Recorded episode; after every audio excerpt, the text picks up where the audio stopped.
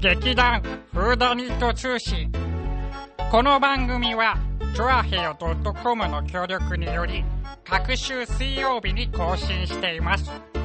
お芝居のことミステリーのこと私たちのことをお伝えしていきます。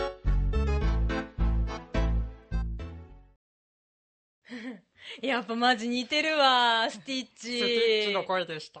超似てるねお花って言ってお花って。お花。ぶ、まあ、僕僕知らないんだけどね。今日のゲストはスティッチです。スティッチです。ずっとこのままスティッチのまま頑張ります嘘嘘。あごめんごめん。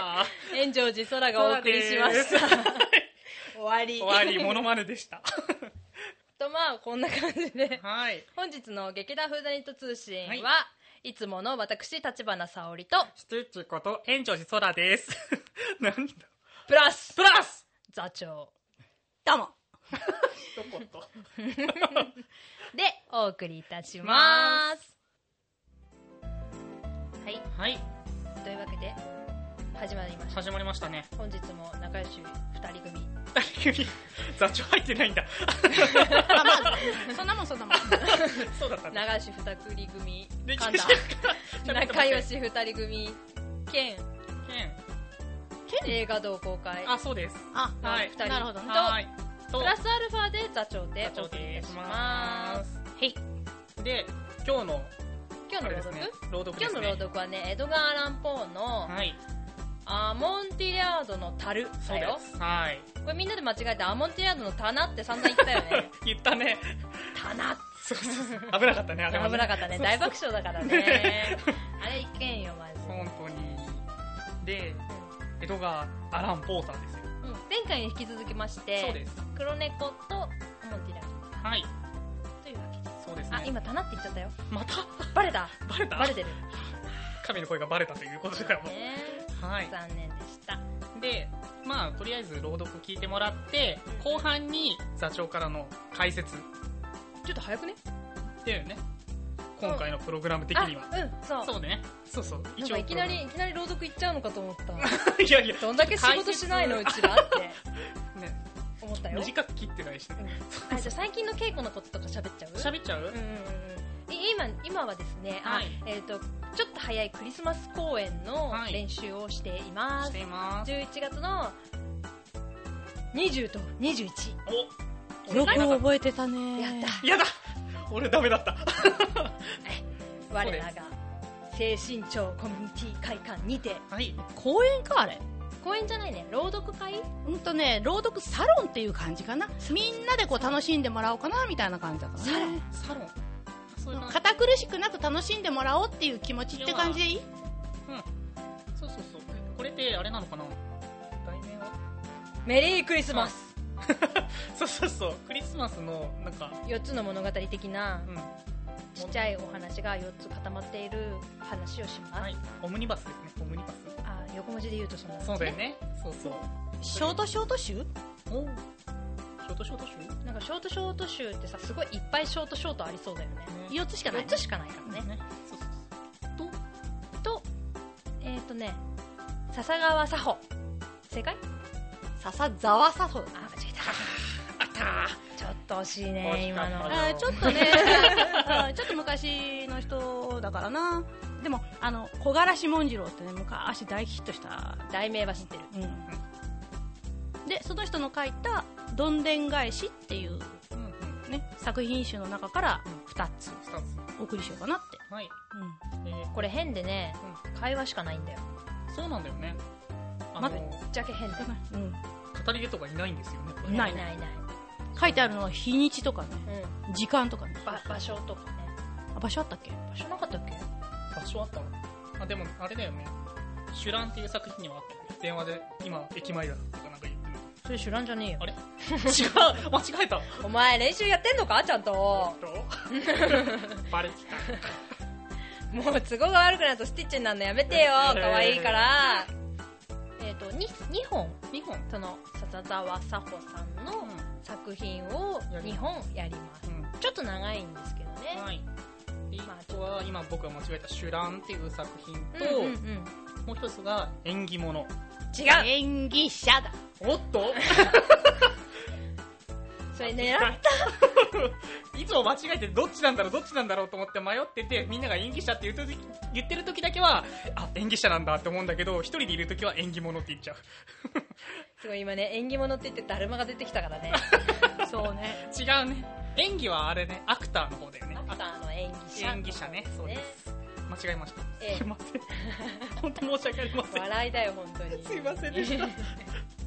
まあそんな感じでそんな感じですね。今ね頑張って練習をしておりますので、はい。まあ、ひとまずは本日はそうですね。江戸川乱歩のはい。アモンティリアードの樽。よし。来 たお送りいたします。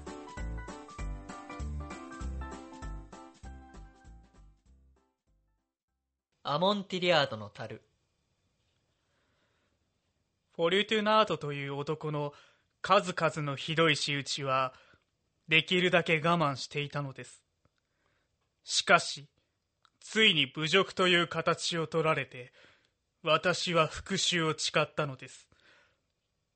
しかし私の性格をよくご存知のあなたならまさか脅し文句を口にするようなことはしなかったことは想像がつくでしょ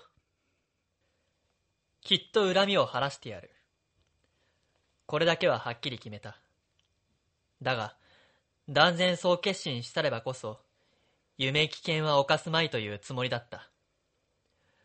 罰は加えてやる。だがこちらは無傷でそうしなくちゃいけない。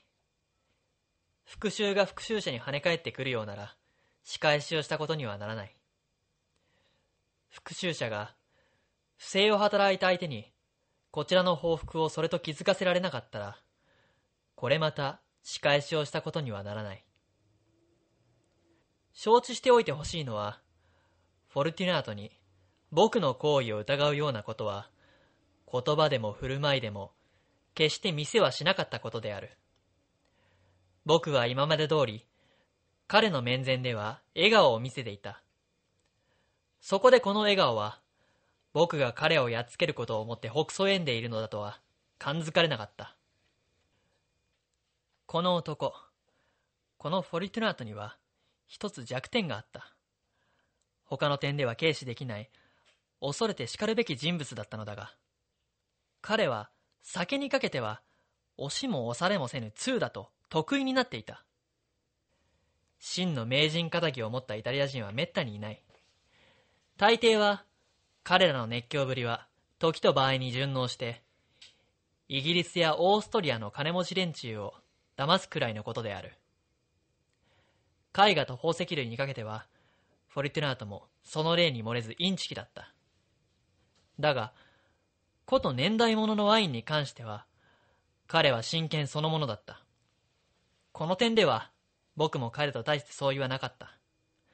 僕自身イタリアの酒に関してはなかなかの通で機会あるごとにふんだんに買い込んだ。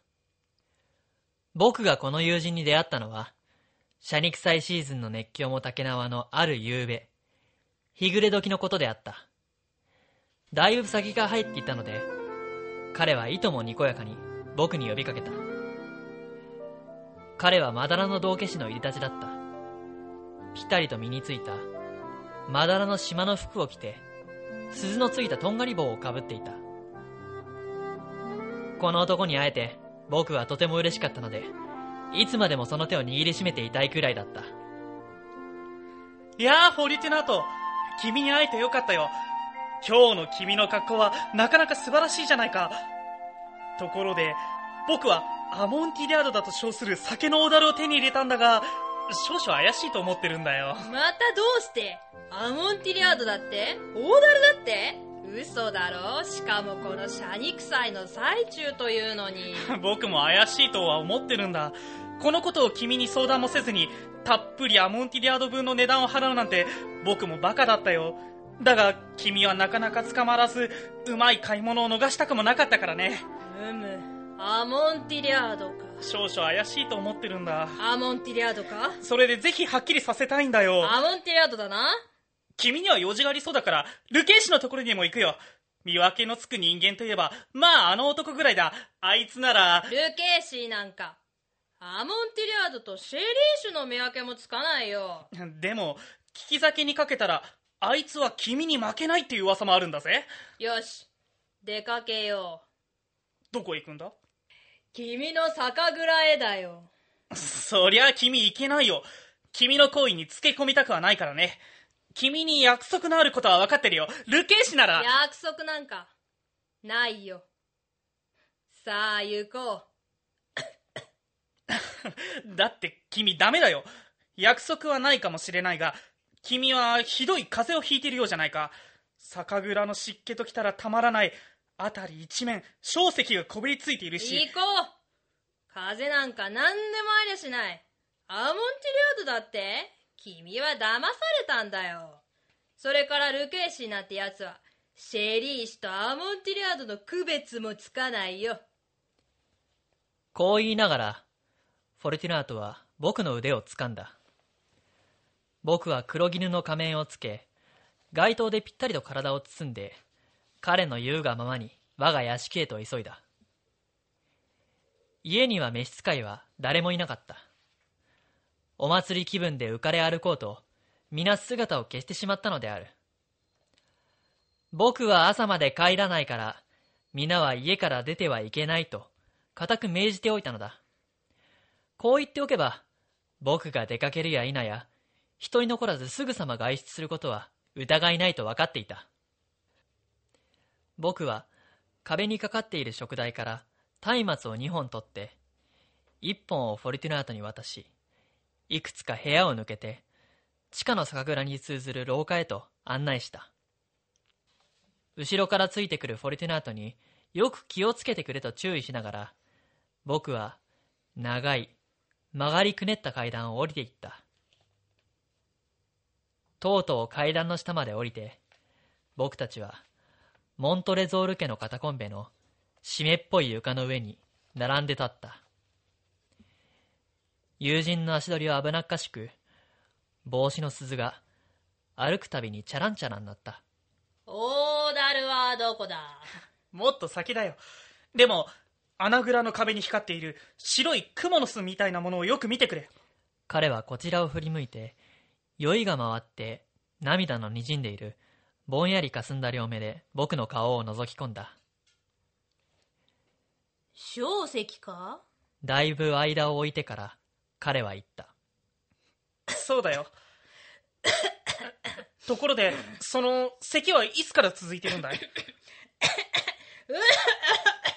かわいそうに、友人は何分間も返事さえできなかった。やっとのことで口を開いた。なんでもない。さあ、戻ろう。君の体の方が大切だよ。君は金があって、人から敬われ、褒められ、愛されているんだよ。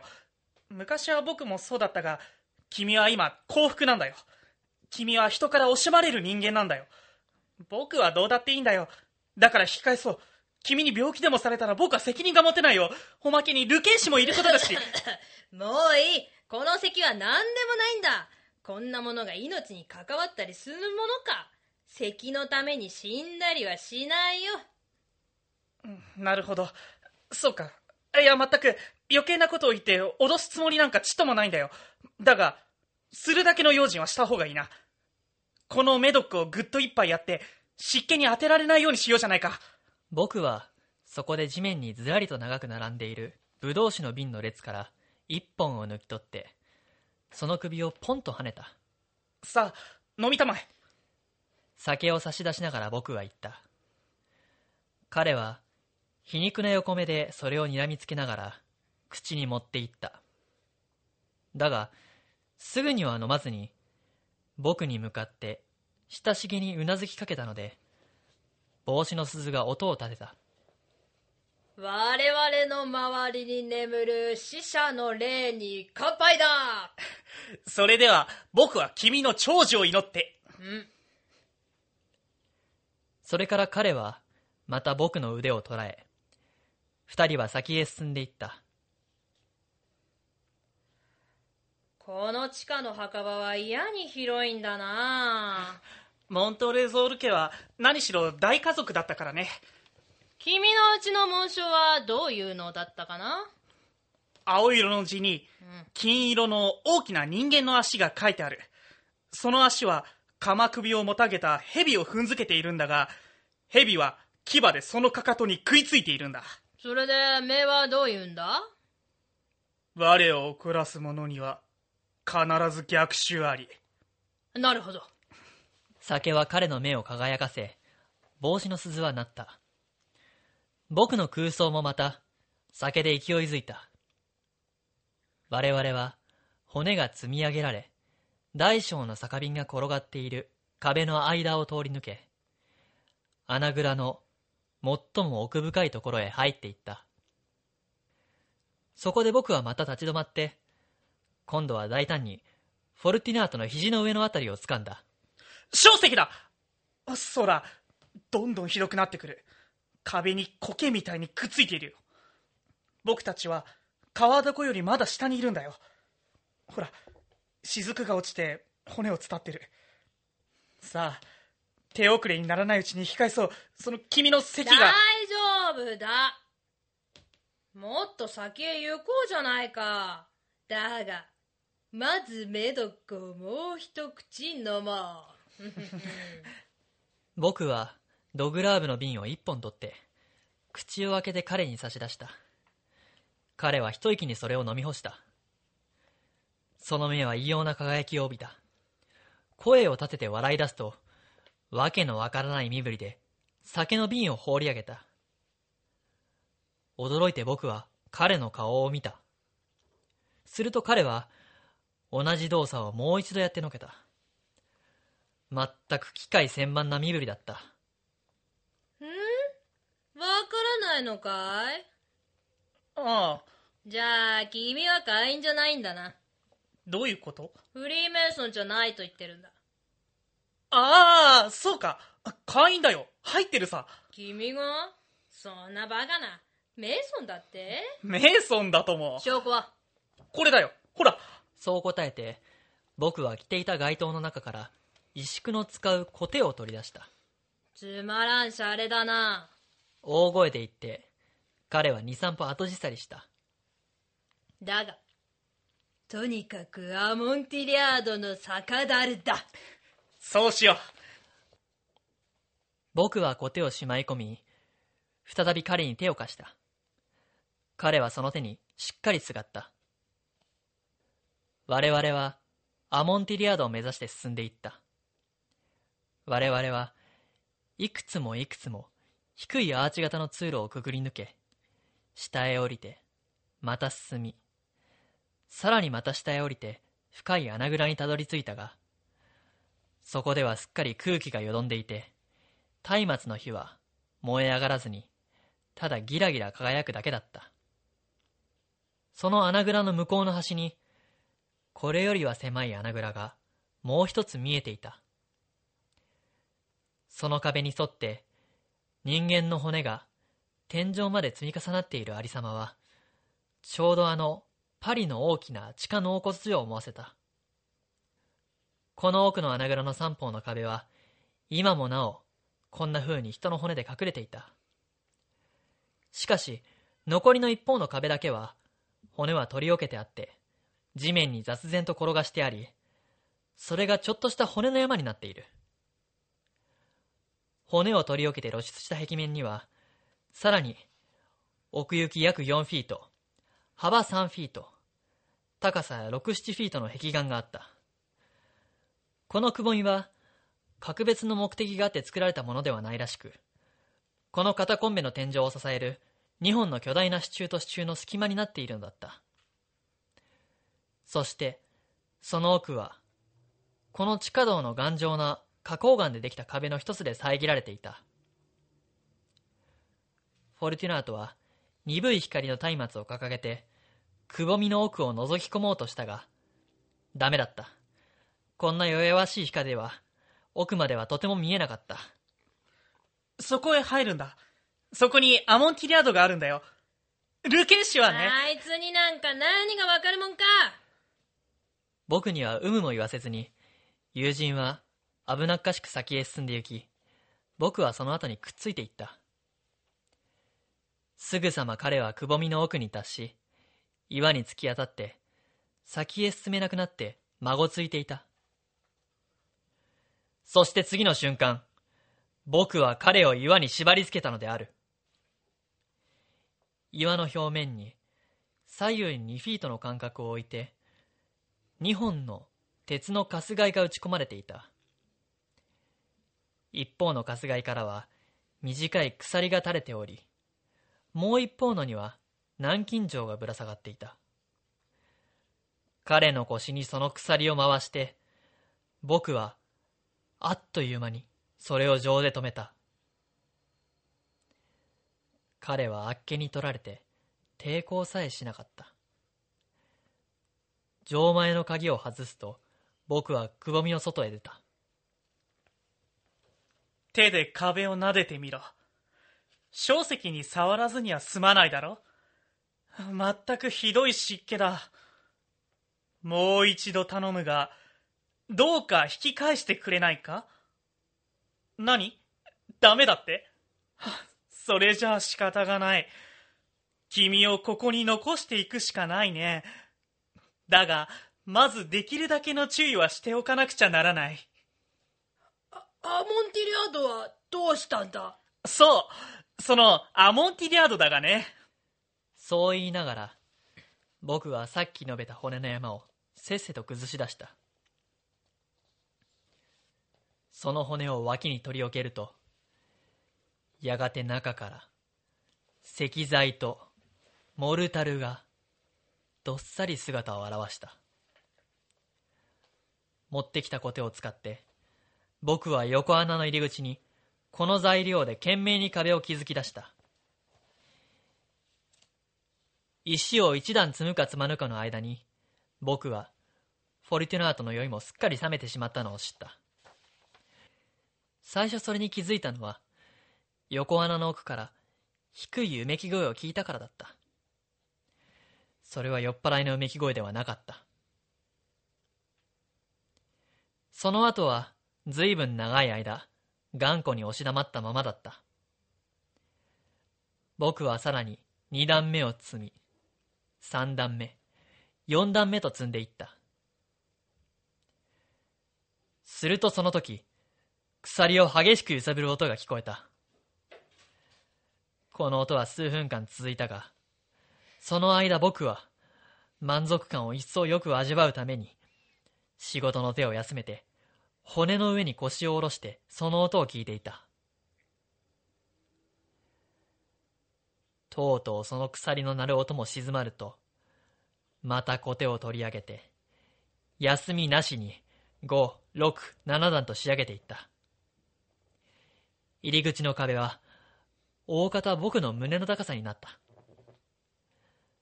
そこでまた一休みして、石組みの上に松明をかざして、奥にいるフォルティナートにほのかな光を当てた。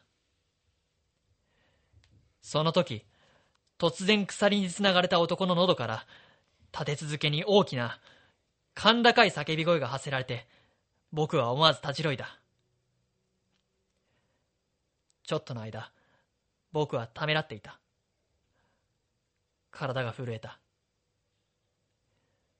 腰の剣を抜き放って、その切っ先で穴の周りを探り出した。だが、たちまち思い返して、安堵の胸をなでろうした。穴蔵の頑丈な壁に手を当てて、不安は消えた。そこでまた、穴の入り口の壁へと戻った。僕はわめき立てる男の声に相応じた。相手の叫び声を真似、けしかけ、相手よりももっと声を張り上げて、叫び返した。何をしてるんだい？そうしてやると相手もついに叫ぶのをやめた。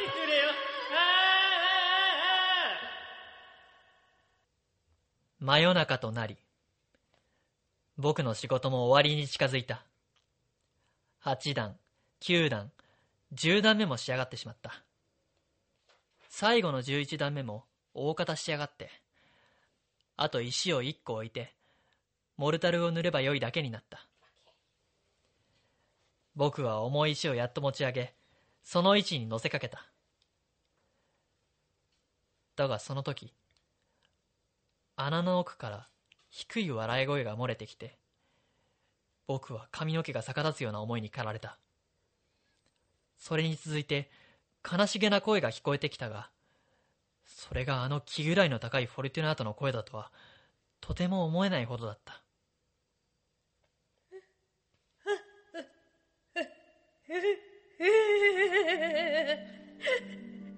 まったくおかしな冗談だ。素晴らしい冗談だよ。後で館へ戻ってから二人でうんと腹を抱えて笑おうじゃないか。一杯やりながらね。アモンティリアードをねああ、そう、そう、そうだ。アモンティリャードだ。だが、少し遅くなりすぎやしないかい？館では君の奥さんやなんかみんなが待ちかねているんじゃないかい？ねえさあもう行こうよ。いいとも。さあ行こう。モントレゾール君ぜひともそうしよう。そうとも。ぜひともそうしよしかし耳を澄ませてもその僕の言葉に対する返事はついに聞こえなかった僕はこらえきれなくなって大声で呼んだ。フォリテナート!フォリテナー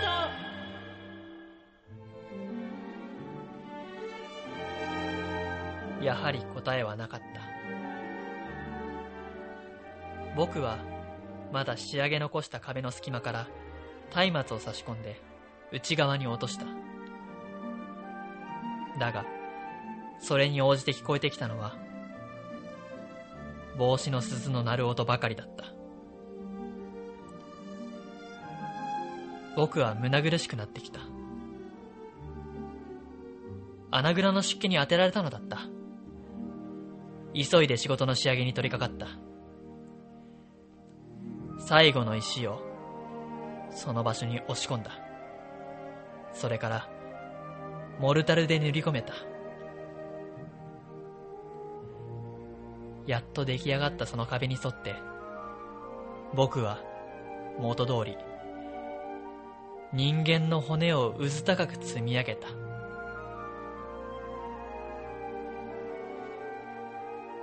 あれから50年誰一人その骨に触れた者はいないのです。死者に安らかな眠りを。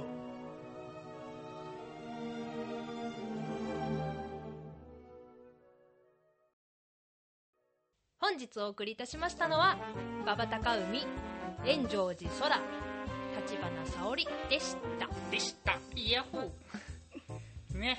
ちょっとあれだったね。怖い。怖いね。そうね。まあねあのって感じそうだよね。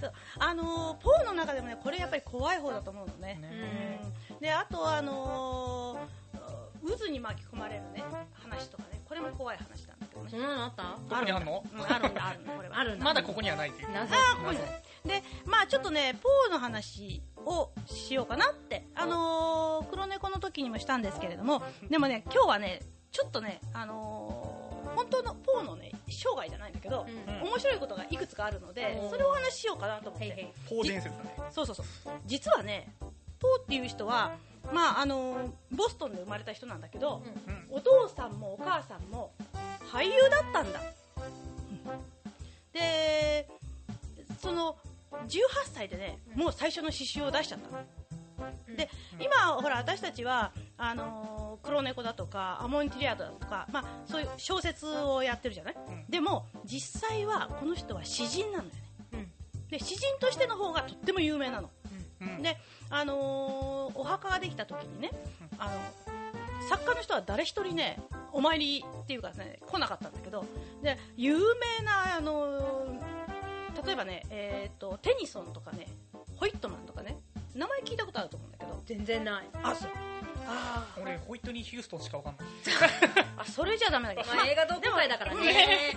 とにかくもうその除幕式除幕式？その時にね、あの有名なもうあの詩人さんからいっぱいねその検事が来たわけよ。たくさんだけど小説家からは一人もその手紙来なかったちょっと不思議でしょ？私たちはどっちかっていうと小説家としてのポーっていう方をよく知ってるんだけども実は向こうでは詩人としてすごく有名ですよ。あの詩人として有名なのは結構知ってた。うん、あの大ガラスっていうのがねあのすごい有名になった。もうこれでもう本当にねあの何あのアメリカ中の人誰もが知ってるって誰も全員が読んだっていうぐらいに大ヒットしたのねこの詩が。この詩がっていうのもおかしいけど、うん。昔のことだから詩がヒットしたのね。でこれでね、あのー今アメリカ探偵作家クラブっていうのがあるんだけどでそこのあの大賞を取るとねこの大ガラスの形をしたトロフィーがもらえる。へえこれもちょっとね知らなかった話でしょ？ねへへえでしょ？ねへでじゃあそのでアモンティリアードの単のことねちょっと話するとその最初にあのなんていうの？あいつはそのものをし知らねえんだとかって文句言ってるじゃない？あのフォルティニアート？フォルティニアートニャーとねあでそれねあのアモンティリアードっていうものっていうのはあれとシェリーの区別がつかないっていうか実はねシェリーのことなのよ。アモンチラードが？そう。実はシェリーのこうすごく濃くしたもののですごく上質なもののことを言うわけ。だからシェリーとアモンティリアードのうん区別つかないっていうのはえワインと それからなんだワインの区別がつかない。みたいなあそういうのと同じ意味。何？ブランドっていう意味じゃなくて？そうそうそうそうじゃなくて。だから寄付ワインとか言うじゃない？寄付ワインって言うんだってワインじゃない。あそうそうそうそう。スパークリングワインとシスャンパン。パークリングワインとシャンパンの区別もつかないって言ってるまあそういうことか神の声がましたね。今ちょっと神の声が入ったねねびっくりなんだけど。いきなりすごい酒のことになったら私がみたいな。そうだね。出何ましたそね。れ まあそういうことだね。うん。でだからあの知ったかぶりしててえつまりその何、えーチョコレートとココアの違いもわからないとか、まあ、そんなこと言ってると同じようなあの全然違うんだって言いながらぜ実は同じものじゃないかお前みたいな。そういうあのね。ちょっとねあのだから知ってる人がそれ聞いただけでもくすこいつバカじゃねえのみたいな感じの鼻持ちにならない知ったかぶり野郎っていう感じなんだよねあれね。であのさっきも話したんだけどそのまあ詩人として有名だったって話ね。でそのこの人のすごくもう有名だった最後の最後の詩っていうのがアナベル・リーっていう詩があるんだけども実はねこれねあのバージニアっていうのがその妻だったんですよね。でその人が死んだ時にそれから3年ぐらい経ってから書かれてでもこれ結婚した時なんとポーは27歳の時だった。でバージニアいくつだったと思う？あのね私知ってるこれ。いくつだったかどっちだろうね。なあのね10代なの。え10あ代れもっと若かったっけ？いやそれはないよな。えええ10代だよそれ。いやー一桁はないだろ。う犯罪犯罪。犯罪なの？10あいくつだったかな？10歳12なんかすっごい若いのとに13歳9ヶ月。ほら来た。来た。12近いよ、13そう。14かな？年の差が。うん。で、うん。27対13ヶ月。あ13歳9ヶ月。でこの人ね24歳で亡くなったの。本当にね、あのーすごく大反対ももちろん受けたんだけど本当に好きだったのよね。だからあの亡くなって喪失感がすごく強くってそれで書かれたのがアナベル・リーっていうねすごく綺麗な優しい詩でしたね。なんかもし機会があればねぜひ皆さんにもねこの詩読んでみてもらいたいなって思いますけどね。っていうようなこことでね回やったよね。あやったか。やったやったやった。そっかそっか。これだよ。これで私読んだよ。あそうかじゃあ前の回をこう全部ひっくり返してもらうとと聞けるんだ。リーが実は入っているよしよしポーの作品でした。じゃあちょっと違う読み方したかったなって思ったよああそうなんだ。でもね違うんだよ。違うの？この男すんごいひどいの。大好きな癖してね、うん。超ひどいののんべえで、なんかフラフラフラフラして金はいらないしなんか藁にくるまって最後奥さん死んだんだからね。寒すぎて。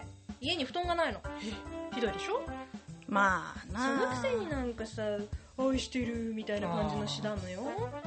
非常に腹立たしい、いや純粋だったんだと思ってあげよ。うよ24歳で死ぬし。ででアナベル・リーっていうかまあそのななんだっけ誰だっけ？ん？バージニア？バージニアも結構ポーのこと好きだったんだけどでもやっぱ納得できないでしょ薪の一つも買ってこいって感じ。ああ怒ん。ない。で そこで出たなそうそう OK まあそんなことでねまたあのーポーの作品ね面白いのがあったらね、うん。ぜひ発掘してお届けしたいと思います。はーい。で次のうんと更新？うんはいつだっけ？わかりました。はい。チン。えっと10月の27日の更新となります。あそうか次ね、うん次ね。次がね。うえー、本番の日にち言ってないよね。11月ん、の先ほど言いました言いました。私。すいません。11月20日と21日。はい。イオンの日。で江戸川区精神庁のコミュニティ会館。時間とかは？5時半からになります。はい。どうぞよろしくお願いいたします。はーい。ドリンクもあります。皆様のお待ちを心よりお待ちしております。はい最後スティッチ。スティッチ。えっ、と今日のパーソナリティはスティッチと。違う。あれ？ちょっと待て待て待て。今皆様のお待ちをお待ちしてますって言わなかったか？えそんなこと言った。皆様のおいでをお待ちしております。